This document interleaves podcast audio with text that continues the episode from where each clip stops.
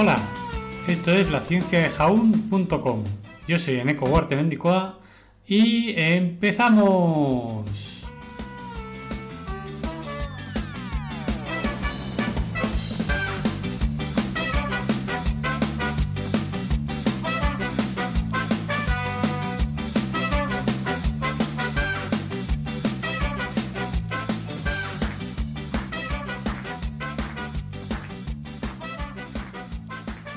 Buenos días, ingenieros ingenieras, y los que no lo sois también. Y es que tal día como hoy, 10 de enero de 1863, el metro de Londres entra en funcionamiento. En la primera mitad del siglo XIX, Londres había crecido enormemente y el desarrollo de una población que viajaba diariamente en tren conducía a la congestión del tráfico de, con carros, taxis y omnibuses que llenaban las carreteras. En 1850 había siete terminales ferroviarias ubicadas alrededor del centro urbano de Londres. Y el concepto de un ferrocarril subterráneo que uniera la ciudad de Londres con estas estaciones de tren se propuso por primera vez en la década de 1830.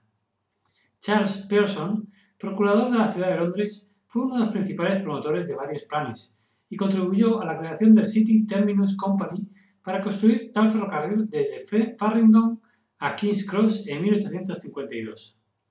En 1854, el Metropolitan Railway, también conocido como MET, recibió permiso para construir una línea subterránea a un costo estimado de un millón de libras para aquel entonces. El ferrocarril se construyó principalmente utilizando el método, el de cortar y cubrir desde Paddington a King's Cross.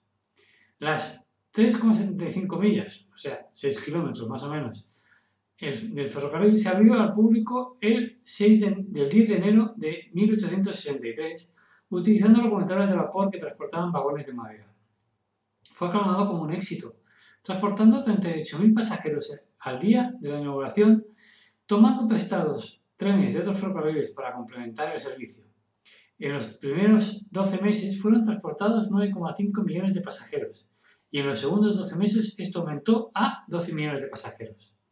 Como curiosidad final, comentar que el éxito inicial del MET provocó una oleada de solicitudes al, Parlamento en 1863 para nuevos ferrocarriles en Londres, muchos compitiendo por rutas similares.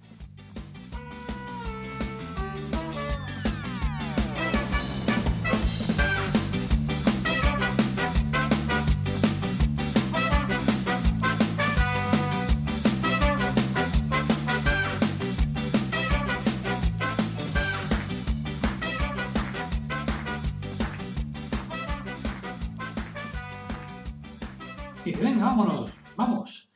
Iremos al en metro, al centro de Londres, sí, pero está más lejos. ¿El qué? El centro de Londres.